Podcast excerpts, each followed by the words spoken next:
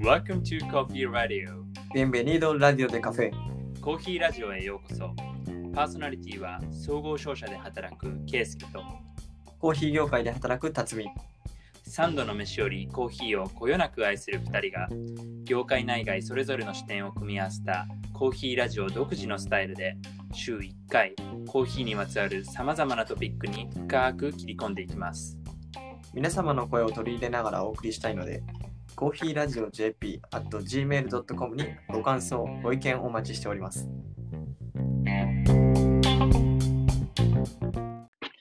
こんにちは辰巳です。こんにちはケイスケです。さあ今週も We are Anchors はい。ということで、えー生産者の思いを乗せたバトンを最後に消費者に届けるバリスタの方に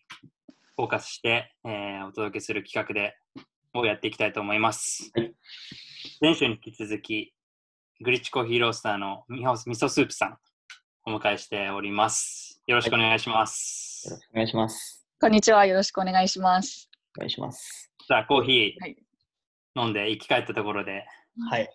どんどんどんどんバリスタのことについて深めていきましょう。はい。ぜひ、お願いします。はいということで早速なんですけど、えー、はい。美穂さんにとって、うん。バリスタってどんな存在ですか？バリスタとは、はい。えっと、自己表現をする人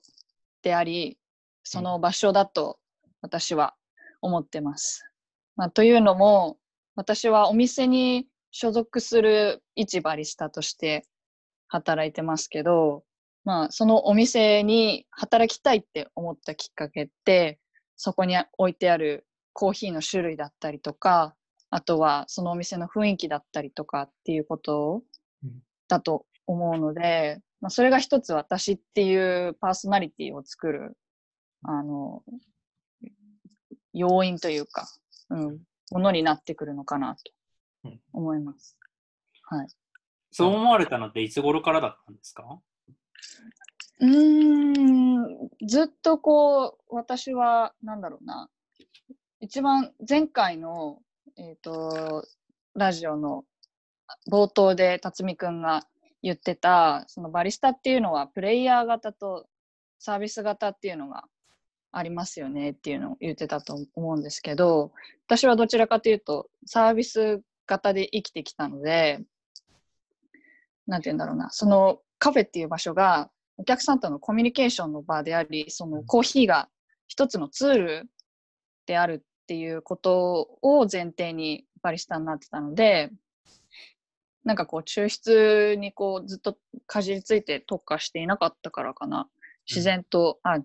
自分の本当に表現する場、自分がナチュラルにいられる場所だなっていうふうにはずっと思ってました。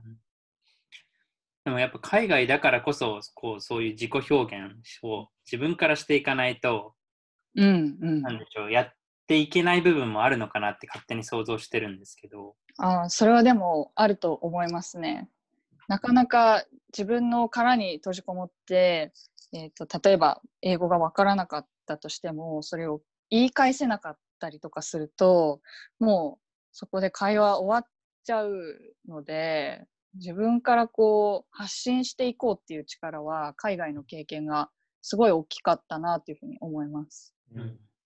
なんかこう、美穂さんの話聞いてたら、なんかこう、バリスタって、まあ一アーティストというか、まあ、表現者、うんうん。なんかこう、言われるがままにコーヒーを入れるっていうものじゃなくて、なんですかね、自分からも発信していく、こう表現者なんやなっていうのをすごい思いましたね。うん、今後多分日本に帰ってきてすごい思ったのはそのコーヒーをただただって言ったらちょっと失礼かもしれないけど作って提供するだけっていうのがバリスタではないから、のまあ、私たちが出会ったエルサルバドルの農園のこととかっていうのもこのバリスタが表現発信していかなかったら一番に消費者に伝わらないと思うしそのバトンは責任を持っ、すごい大きな話になるけど、うんうんやっていかなきゃいけないなっていうふうには農園に行ってすごいさらに思いましたね。なるほど。ありがとうございます。うん。なんか、うーん、バリスタの、まあなんかす少し、でも遠く感じてしまうところも、うん。なんか一消費者としてはあって、なんかそこら辺のこう、なんか自分の中での努力というか、うん。っていうのは何かされてることとかあるんですか？うん遠くなってしまうっていうのは、例えばどういなう？なんでしょうね、なんかこう、うん。今場所によると思うんですけど、なんかカウンターで離れうんていて、うん。で、もちろんそのコーヒーのことについても消費者の人はあまり知らない。でもうんうんバリスタの人は知っている。うんで、さらになんかまあこうカウンターで分かれている、なんかある意味壁みたいなものうんが最初は多うん分どうしてもあって、でもそれも入りにくいとかいうのもあると思うんですよね。ああ、それよく言われる。切り開いてああげて、こういうものがコーヒーですよ。こんな思いが詰まってますよっていうのをこう表現するのがバリスタだと思うので、なんかこう、やっぱりそこって努力がないとできないところで、そこはなんか自然と消費者の人は感じているんだけれども、でもスキルがないとできないところなのかなうんと思うんですよ。そうですね。まあ、いろんなこう引き出しを持っておくっていうことはすごく大切だと思っていて、例えばそのお客さんが全然コーヒーを知らなかったとしてもそういう話題にすごく敏感で興味を持ってくれている人だったらこのコーヒーってっていう話し方でもできるんですけど全くそうじゃないもうブラックでいいです。ブレンドをくださいっていうお客さんもグリッチコーヒーでもたくさんいるのでそういう人に対してどうやって伝えたいいったらいいのかなっていうのはすごい毎日考えてますね。うん、本当にトライアンドエラーをしてあのいかないと答えは出ないなっていうふうに思ってます。ううん。ん、なんかなんかそこらそこら辺のことで、もうちょっと気になってるのが、はい。美穂さんってか女性バリスタっていう、うん、まあ、うん形で社会的には捉えられるじゃないですか。はい。なんかそこについてこう、なんでしょう、意識していることというか、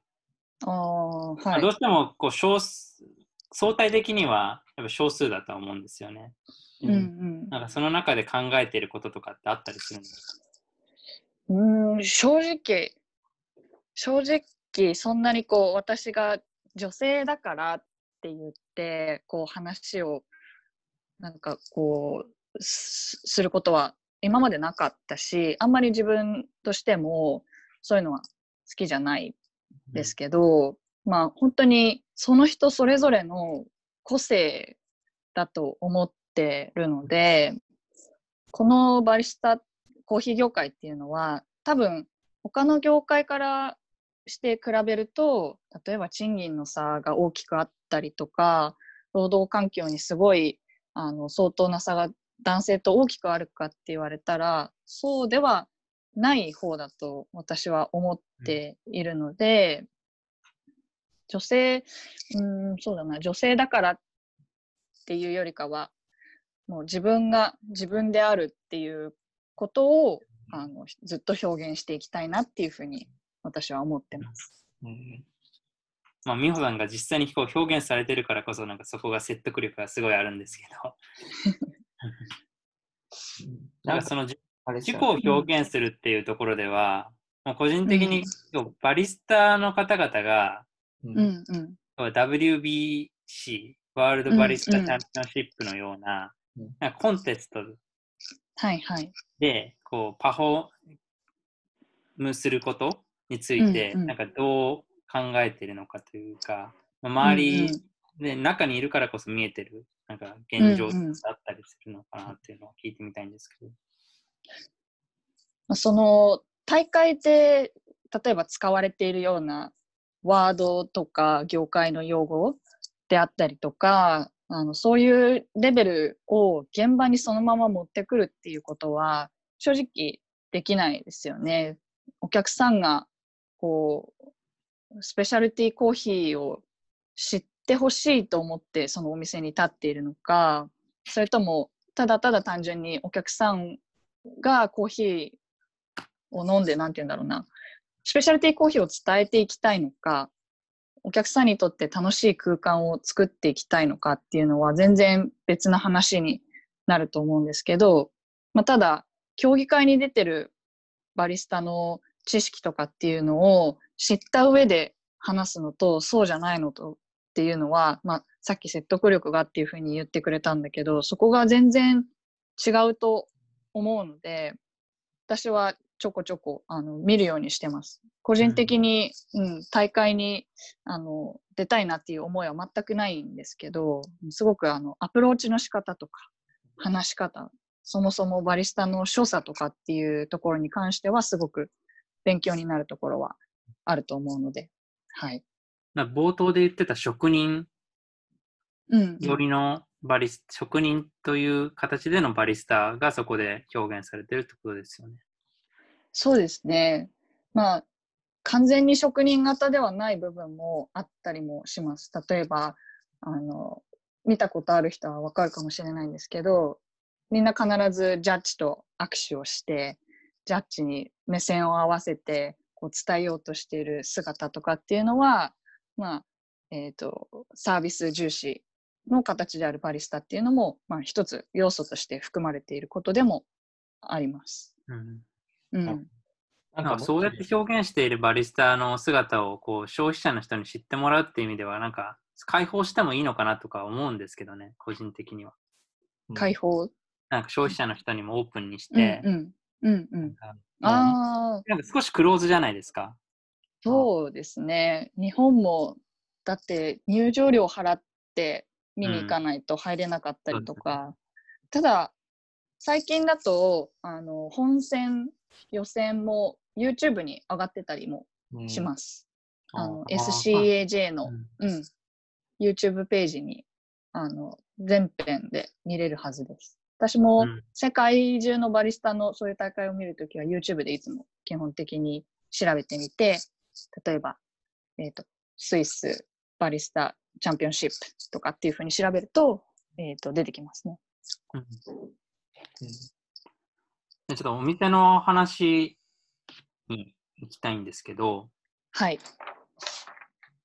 お店でも今、グリッチさんで働かれてると思うんですけど、その、はい、まあ、いろんなカフェがあって、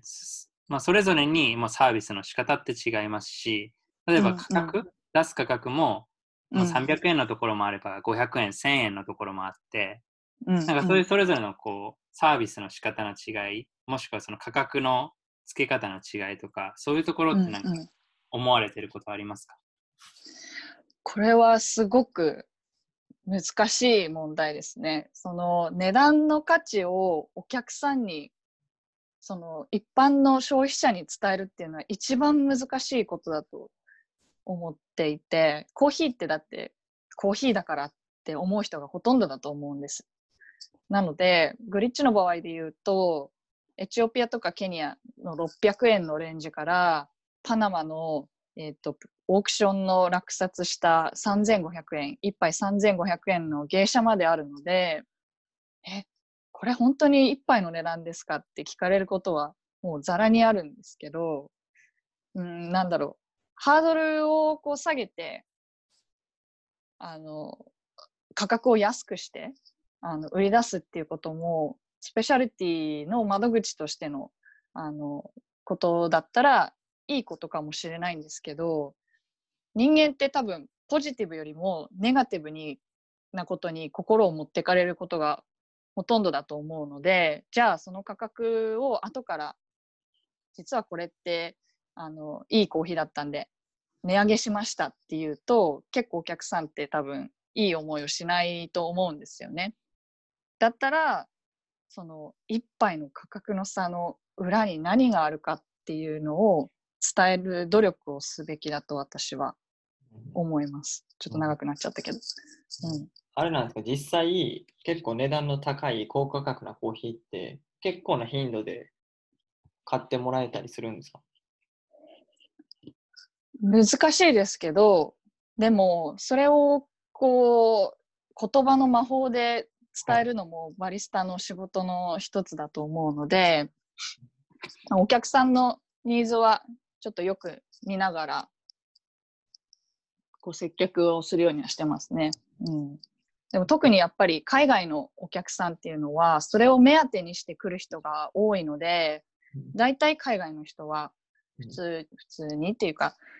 600円ぐらいのコーヒー飲むよりも高価格帯のグリッチコーヒーでしか飲めない体験っていうのをしに来てます。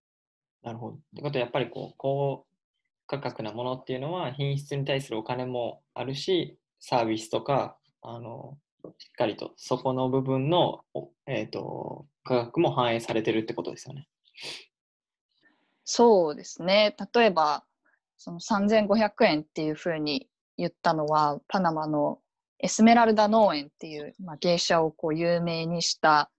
農園の、えっと農園単独のオークションをやっているところから、えっと落札したものになるので、世界中からバイヤーが同時に競売を、値段をこうどんどんどんどんつけていって、えー、と最終的に決まった価格確か 1, 1ポンド88ドルぐらいだったと思うんですけど、えー、と米ドルで。一般的にコモディティで取引されてるのが、ちなみにあれですもんね、1ポンド1.2ドルとか、そんな感じですかね。そうそう80 何倍とか、そんな感じですよね。それもでもグリッチで落としたのは、えっと一番、えっとスコアリングそのカッピングをしてテイスティングをして、えっと点数をつけるんですけどその点数で一番上位のものを落としたんですけど結局2位3位で落とされた方が100ドル超えてたんですよね。120ドルとか払ってるところもありました、うん。すごいね。うんなんかその難しいですよね。そういうコーヒーが、まあ、なんで高いんだっていうところ、まあなんかそこまでこう、うんうん飛び抜けてしまうと、うんなかなかまあ、もう、ごもう理屈とかないと思うんですけど、うんうんまあその生産者の人がこんなことを考えてるから、まあ、なんでしょう。これほど、まあ、こういう思いがあるからそれにペイするような値段なんですっていうようなことを説明するっていう感じなんですかね。そうですね。そういう、なんだろう、ものものの価値を分かる尺度っていうのが、消費者にとってまだコーヒーにはあんまり植え付けられてないことが多いと思うんですよね。だから私よくお客さんに話すのは、例えば日本で言ったらお米通の笹錦よりも新潟の魚沼産コシヒカリってちょっとこうブランド米でしょっていうのは多分イメージしやすいと思うんですけど、うんそういう理由で、えっと、生産地が違ければ味も変わるし値段も変わるんですよっていう話をするようにしてますうん。例えばですけど。なるほど。なんか、うん僕とか圭介さんは、まあ、コーヒー消費者でもありますけど、実際にこう農園のこととか知ってるんで、なんかその辺に対してこうんううん。イメージつきやすいというか、うん。ただ、なんかこう、僕は結構思うのが、なんか実際にこう働いてるバリスタの人がこうコーヒーの生産地のこととかを知ってると、なんかもり、んより、何ですかね、あの消費者の人にその熱意とか生産者の思いとかうん伝えやすいかなと思うんですけど、なんかこうんう、美穂さん一緒に行ったじゃないですか、コーヒー農園に。はいなんかその辺のこ事情とかなんか感じたこととかも知りたいなって思うんですけど。私はその今まで農園に行く前の話だと、はい情報っていうのはいくらでもわかるわけですね。例えば Google で調べたらその生産者がどういう人でどのぐらいのコーヒー農園を持っててっていうのは結構簡単に見つかることだけれどもでも現地に行ってあこういう木がなってるからこうやって美味しいんだとかっていうのはなかなかそのバリスタにもチャンスがないので目の当たりにできるっていうことは。なので私はこう農園からエルサルバドルから帰ってきてそういうのをまず消費者に知ってもらうためにはあの教育者エデュケーターであるバリスタがそういうことを知っていくべきだと思ったのであの報告会とかを開いてあのどんどんこのバリスタのその輪っていうのを知識の輪っていうのをこう広めていきたいなっていうふうに思っていたんですけど、まあコロナがあったので、それもちょっとこう、うまくはいかなくなってしまったっていうのが現状ですね、今は。やっぱりその知識の広げていかなくてはいけないっていうまだ段階なんですかね。このやっぱり農園のことをなんですかね深くまで、うんまあ、言ったことがあるっていう経験がどんどんシェアされてもうすでに知っている人が多いっていう状況ではないってことなんですか。うん、なんかこう正直、どのお店に行ってもコーヒーが美味しいのって当たり前じゃないですか。それは抽出するバリスタのレベルであったり、それをや豆を焼くロースターさんのスキルもあるのはもう前提なわけですよ。じゃあそこにそれ以上の何を求めるかって言ったら、やっぱ価値だと思うんですよね。でも、なんとなく私がこの1年間日本のコーヒー業界にいて思うのはエチオピアのコーヒーナチュラルプロセスっていうのがあってこれはいちごみたいなフレーバーがあるんですよ。どうですか？っていうタイプのバリスタの方が多い気がするんですよね。でそうするとえいちごみたいなんだ。じゃあ飲んでみようってお客さんは思うと思うんですけどでもそればっかりになってしまってじゃあそのエチオピアのいちごフレーバーみたいなものはなんでそこにそういうものがあるのかとかじゃあエチオピアってなんでフルーティーなコーヒーで作れてるのかとかっていうことに全然こうフォーカスが当たらなくなってしまうのでそういうバリスタの、まあ、農園の知識だけじゃないんですけど、うん、あの本質的に伝えていくべきところは別にあるんじゃないかなっていうふうに思ってます。確かに。なんか僕も実際そのカフェとか行った時に、そういうフレーバーの説明とかって、大体こうカードとか紙とかに書いてたりするじゃないですか。なんかうんうんどっちかというと、なんかそういう紙に書いてることよりは、なんかそのバリスタさんの、まあ、感想とか、あとなんかストーリー、その載ってないようなストーリーとか、なんかそういうのを聞いた方が、お客さんとして行った時はやっぱり記憶に残るというか、そうですね。うんがそこがちょっとこう難しいところでもあるんですよ。さっきもちょっとちらっと言ったんですけど、お客さんがこうハッピーでいられる場所を作りたいお店なのか、それともその農園の価値を伝えていくお店なのか、そのどっちもなのかっていうのは結構あのお店のコンセプトによるのでうん。難しいですよね。うん。まあ、ただ、なんか個人的にももう外にいるから言えることでもあるんですけど、なんかスペシャリティコーヒーってどちらかというと、もう、その、もともとは違ったかもしれないないですけど、うんうん。まそのコモディティとして飲まれているコーヒーとは差別化するという意味では、やっぱりこううんうん。質で、その質の裏にあるその農家の方々の思いとか、なんかそういうことまで通じてスペシャリティコーヒーであって、なんかそれを掲げねてやられてるカフェとかコーヒーショップなのであれば、ぱりそこがまず第一で考えなくちゃいけないのかなとは思うんですよね。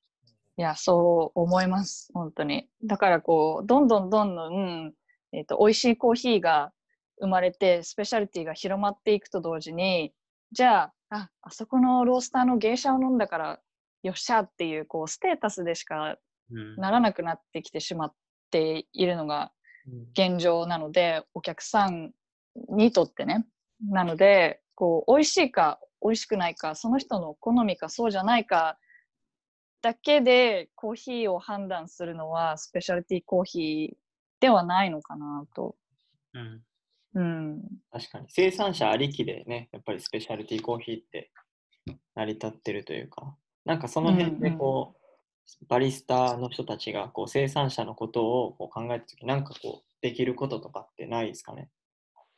そうですね。まあさっきも言った一番の近道は、えっ、と、Google で調べてみること。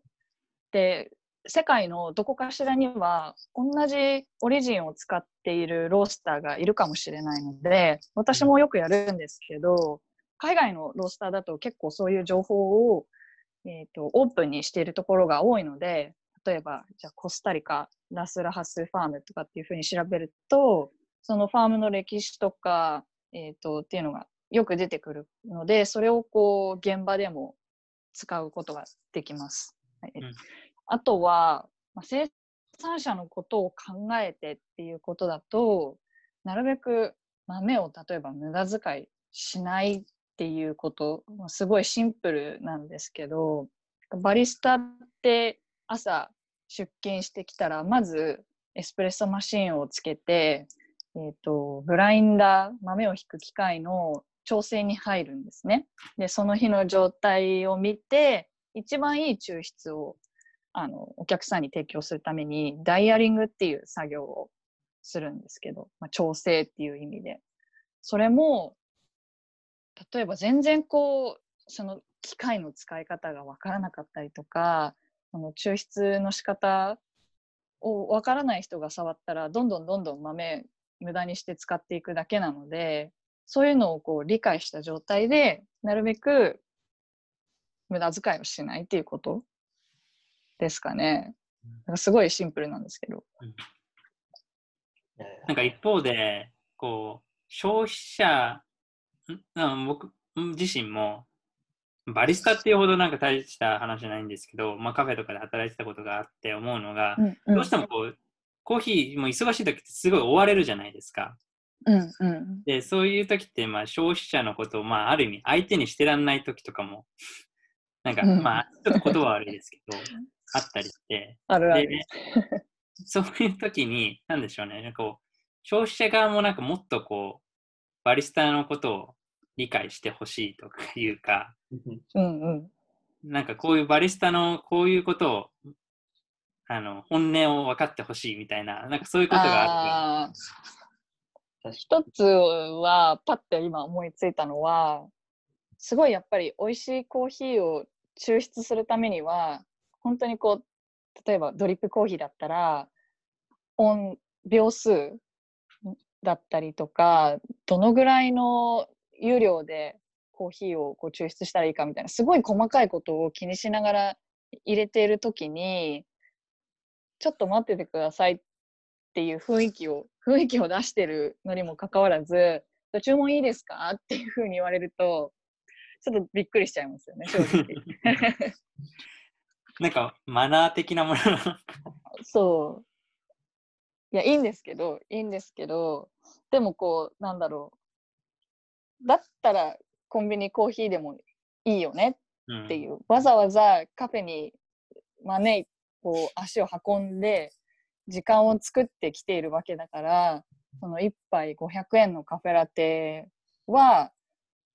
液体だけの値段でもないし私の技術の値段だけでもないよっていうのは、ね、そこで農園の人がこういうことやってるから500円なんですよなんていうふうには言えないけれども、うん、ちょっとこう理解してほしいなっていうところではありますね。なるほど。ででもだんだんなんか今まではこうスペシャリティコーヒー、スペシャリティコーヒーって言って、なんかみんながこう、なんかそれに集まっていって、まあなんか、こう、さっきおっしゃってたようにステータスみたいなことでなっていましたけど、うんうん。なんかだんだん、なんかスペシャリティコーヒーもこう日常にあるものみたいな感じで受け入れられ始めてるっていう話も聞いたりしてて、なんか例えばこのコロナで、まあ家でこもってるっていう時にも、やっぱりスペシャリティコーヒーの需要っていうのは引き続き高くて、まあ、うんうん。日常ね、やっぱ飲みたい、まあ、そばに置いておきたいものっていう風になってきてるので、まあ、うんうん。そういうのがこう消費者の中でもこう進んで、理解が進んでくれば、なんでしょうね、まあ、もう少し落ち着いて、あじゃあ今日はこういうコーヒーを、なんかもう、せかせかしないで楽しもうとか、なんかそういう方向に行くのかなとか、勝手に楽観的に思ってるんですけどね。うんうんうん。まあコロナは悪いことばっかりではないですよね。私もすごくそれはそう思います。だからコロナが終わった後に、まあ、何ができるかっていうふうに言ったら、そういう時間の使い方を、なんだろう。私はすごく小さなお店で働いてるので、地道にしかできないですけど、やっぱりこうお客さんに発信していく、伝えていくっていう仕事を、まあ、より強化していきたいなっていうふうに思うので、エルサルバドルの農園の報告会も、本当だったら、えっと、東京で2回やったんですけど、それ以外の都市でも、あの、ちょっと呼ばれてたり、あの、話が進んでいたので、そういうのをこう広めていきたいなっていうふうに思ってますね。なんか、ムービーとかも撮られてたりしたので、うんうんまあ、なんか、時期が来たらぜひ、シェアしてもらえたらな。だシェアというか、ここ、どっかで、YouTube でも何でも、ああ、そうですね。確かに。シェアしてもらえたらいいなとは思うんですけどね。なるほど。まあね、これからっていうことを考える、まあその、今少し話してもらいましたけど、なんかこう、バリスタの目指すべき姿というか、まあこれからこう、バリスタを目指す人に、にまあ知ってもらいたい、求められていることというか、うんうん。そういうことがあれば教えてくれます。これから求められているものは、うーん、やっぱり、その抽出だけのプレイヤーになりがちなので、コーヒー好きな人って、やっぱり、バリスタかっこいいな、ラテアートすごいなとか、あの、ブリューイングしてる姿を見て、美味しいコーヒー作りたいなっていうのはあるんですけど、現場にいざ立とうってなると、そういう知識の話だったりとか、お客さんの対応の仕方っていうのもすごく問われてくるので、そのバランスがうまく取れる人であったりとか、まあ、それぞれの個性を生かして、自分のこう興味のある分野をこう伸ばしていけるような人材だと、あ、この人と一緒に働きたいなっていうふうに思います。なので、私はなんかこれを総じて、こうエンターテインメント型のバリスタっていうふうにあの呼んでるんですけど、まあ、そういう人がどんどん増えていってほしいなっていうふうに思ってます。前回に話してくださったその石井さん、リーブスコーヒーロースターの石井さん、はいそのエンタメ型、エンタメ型っていうのなんか、あれですけど、っていうところでなんか憧れの存在っていうのもあるんです。そうですね。まあ、彼は本当アイコンですよね。この業界においての。うん。多分、すごいいろんな経験をなさってきて、コーヒーっていうのも、まだそんなにこう、実は長い経験をしてきてるわけじゃないけれども、もう業界の人が、石井さん、石井さんってなるのは、やっぱり人間力があるからだなっていうふうに思うので、まあその自分をいかに表現できるか、それをコーヒーを通して自分を表現できるかっていうところに、まあ人の魅力を感じるんだなっていうふうに思います。最後に、美穂さんのこれからはいと。いうところで、何か 伝えたい私のこれから。これから、よく自分で独立しないんですかって聞かれることが多いんですよ。多いんですけど、私は全くそういうことは実は思っていなくて、箱はどこでもやっていけるけど、まあ本当に自分のパーソナリティっていうものが、あの、最大限に表現される場所であったら、別にコーヒーじゃなくてもいいと思っているので、うんまあ、具体的に言ったら日本をこうベースにして海外を飛び回れるようなあの存在になりたいなっていうふうに思ってます。まあ、一つとしてはその農園とお客さん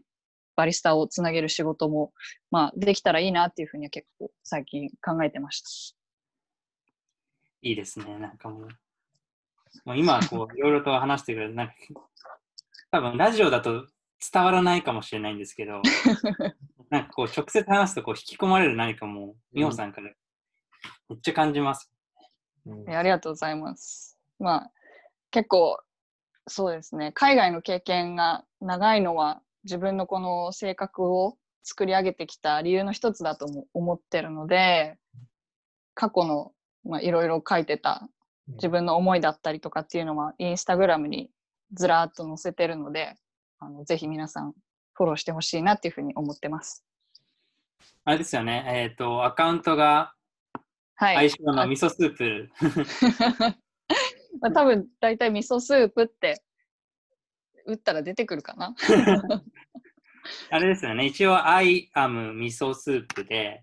はい。それぞれの、あの、I am の間と味噌スープ、それぞれの間にアンダーバーが 入ってる感じなので、まあ、味噌スープって打てば出ると思います。思いますので、ぜひ皆さんフォローしてみてください。はい。よろしくお願いします。お店行ったときは、どっちで読んだらいいですかね、美穂さんって呼ぶのか、ミススープさんって呼ぶのか、どっちの方がいいですか？へえ、大体でも、みそさん、みほさん、どっちも言われるかな。うん、うん、で結構私あのすごいバリスタとして良くないんですけど人の顔を覚えられない苦手なのであのもしあの会ったことがある人とかインスタで知ってる人だったらぜひあの気軽に声をかけてほしいです。ミス、ミはいス、ミソさんで。みそさんですグリッチコーヒーさんの赤坂の方にいらっしゃるんでしたっけ、主には。主にそうですね今はちょっとコロナの影響もあって、えー、と赤坂のお店は一時休業中なんですけれども大体赤坂、えー、と駅から徒歩5分ぐらいのところにあるグリッチコーヒーブリュードという、えー小さなコーヒースタンドで、えー働いてますそこはブラックコーヒー、えー、とハンドドリップだけのすごいシンプルなお店ですぜひ皆さん行ってみてください。はいぜひ来てくということでださい We are Anchors 1回目、はい。グリッチコーヒーロースターの味噌スープさん、お迎えしてお送りしました。ありがとうございました。ありがとうごいざいました。こちら